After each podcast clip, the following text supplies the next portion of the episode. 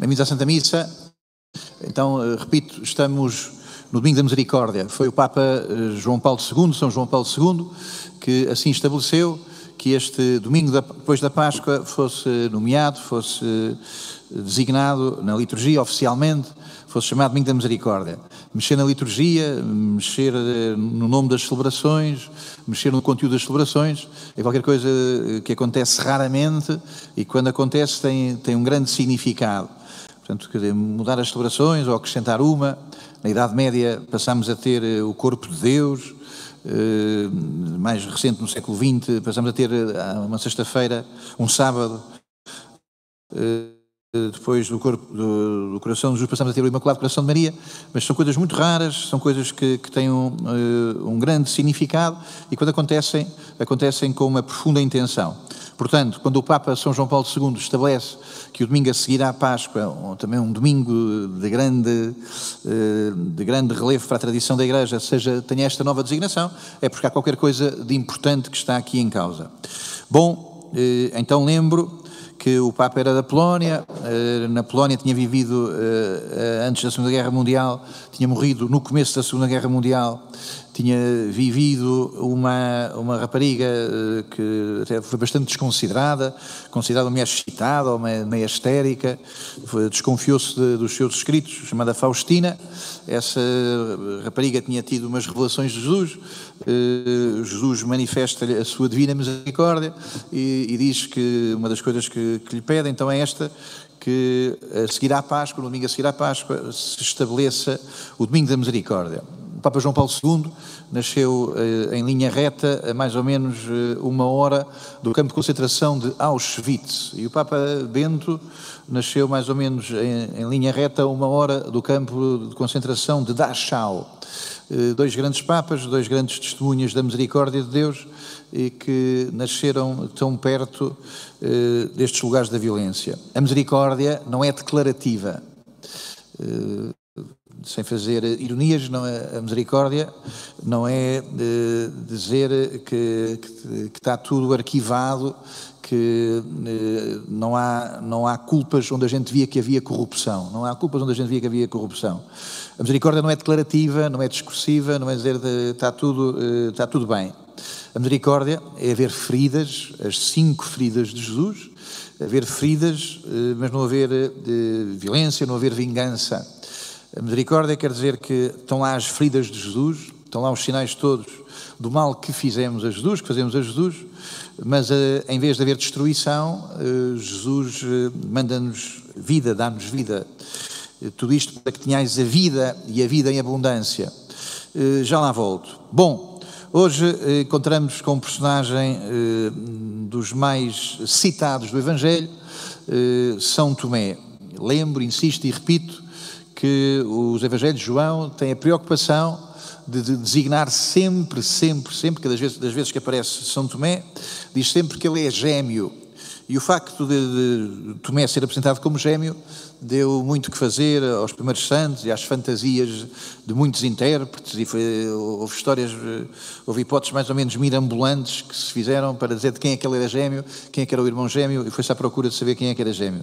São João, que também é mestre né, do ponto de vista da perspicácia e de algum suspense, penso que São João nunca diz de quem ele é gêmeo, para que caiba lá cada um de nós.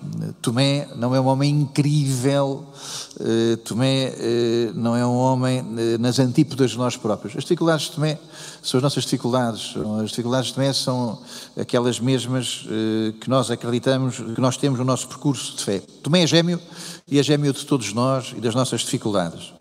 Bom, lembro e insisto também que as pessoas que se gabam de ser como Tomé, eu sou como Tomé, ver para querer, eh, não são pessoas que estão a fazer um elogio muito grande à sua inteligência própria.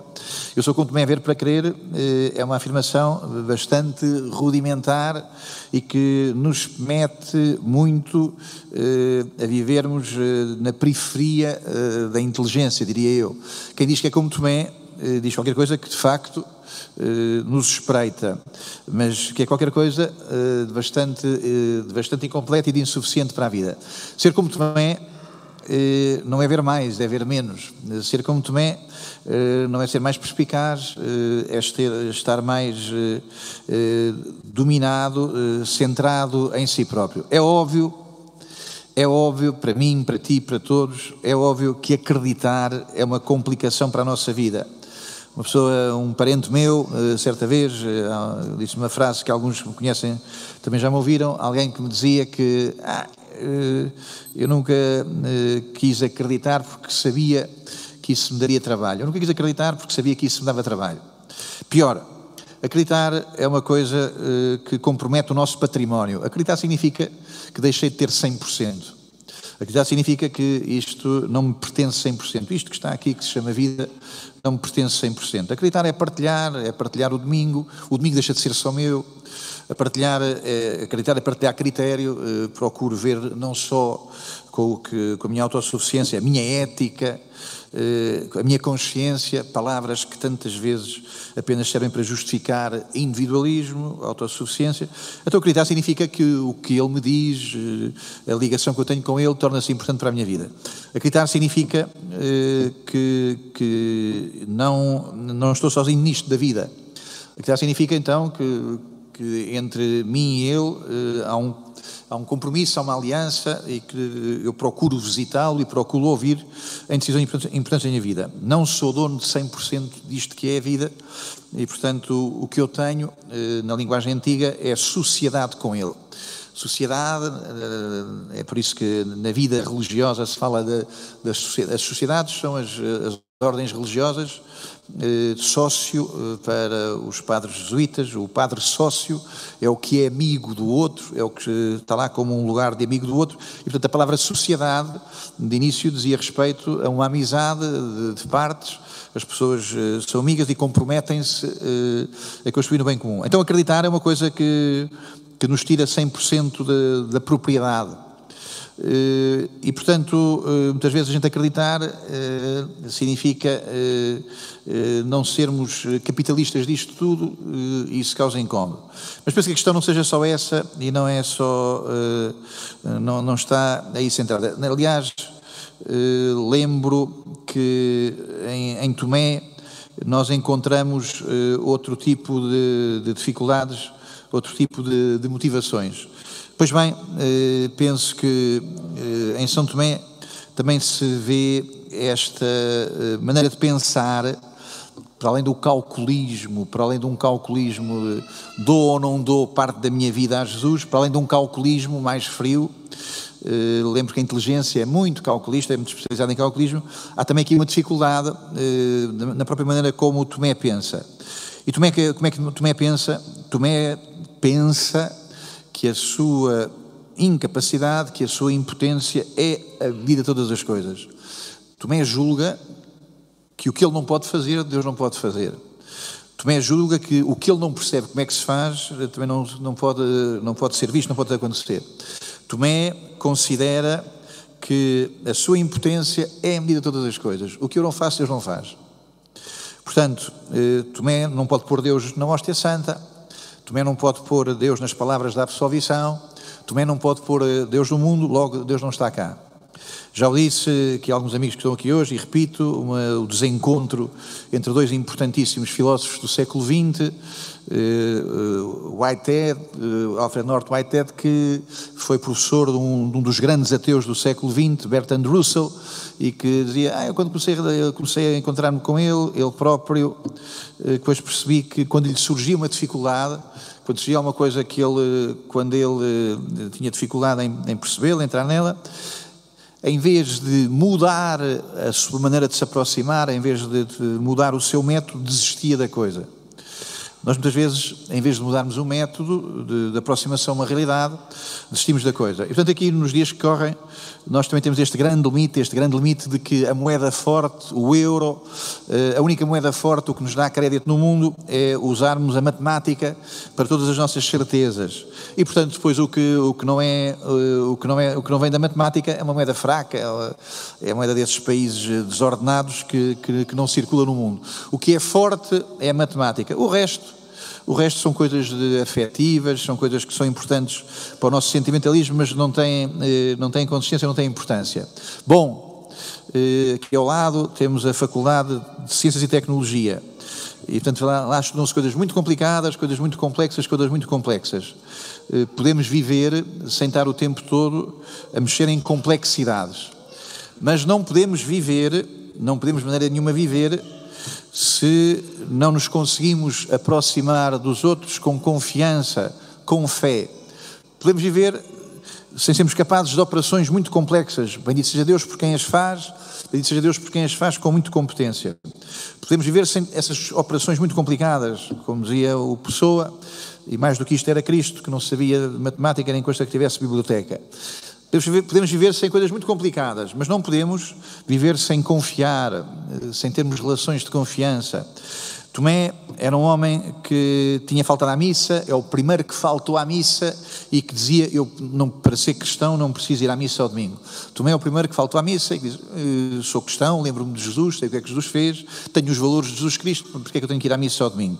Então, Tomé eh, é o primeiro que eh, fica a confundir a sua incapacidade com a medida de todas as coisas e achar que a única coisa que é mesmo verídica, é mesmo verdadeira, é o facto de ser eu que vou lá medir, sou eu que vou lá controlar, sou eu que vou lá verificar cientificamente que é assim, que é assim mesmo. Tomé eh, é uma pessoa eh, sozinha, é uma pessoa isolada, e, portanto, é uma pessoa que confunde a sua autossuficiência eh, com a medida certa, a medida certa da realidade. Tomé é uma pessoa sozinha. Tomé é uma pessoa sozinha. Ter fé, eh, ter fé, antes de mais e sobretudo, ter fé é um sinal de inteligência. Ter fé é um sinal de inteligência. É por isso que casaste com aquela pessoa e não casaste com a outra. Ter fé é um sinal de inteligência. Apaixonei-me, tenho os meus afetos, as minhas emoções, os meus sentimentos mas caso ou não caso, ter fé é também um caso, ter, ter, fé é um caso em que a inteligência me diz faz isto ou não faças isto.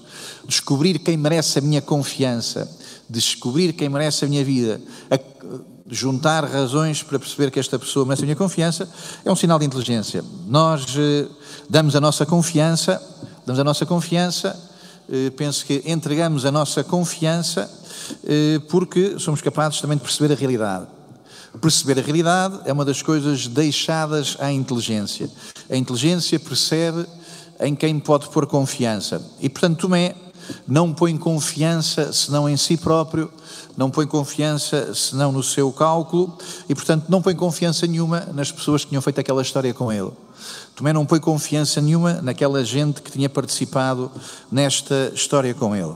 Bom, eh, aqui a paróquia publicou eh, nesta quaresma uma pequena via sacra eh, de um grande poeta francês chamado Paul Claudel e portanto essa, o livrinho que fizemos são 300 livros, praticamente já estão todos, foram todos vendidos, a coisa correu bastante bem.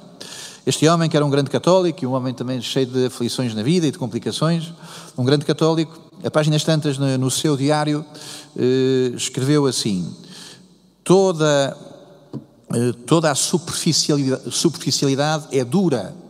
Toda a superficialidade é dura. As coisas superficiais não são moles, eh, não são esponjosas. Toda a superficialidade é dura. Ponto final, parágrafo.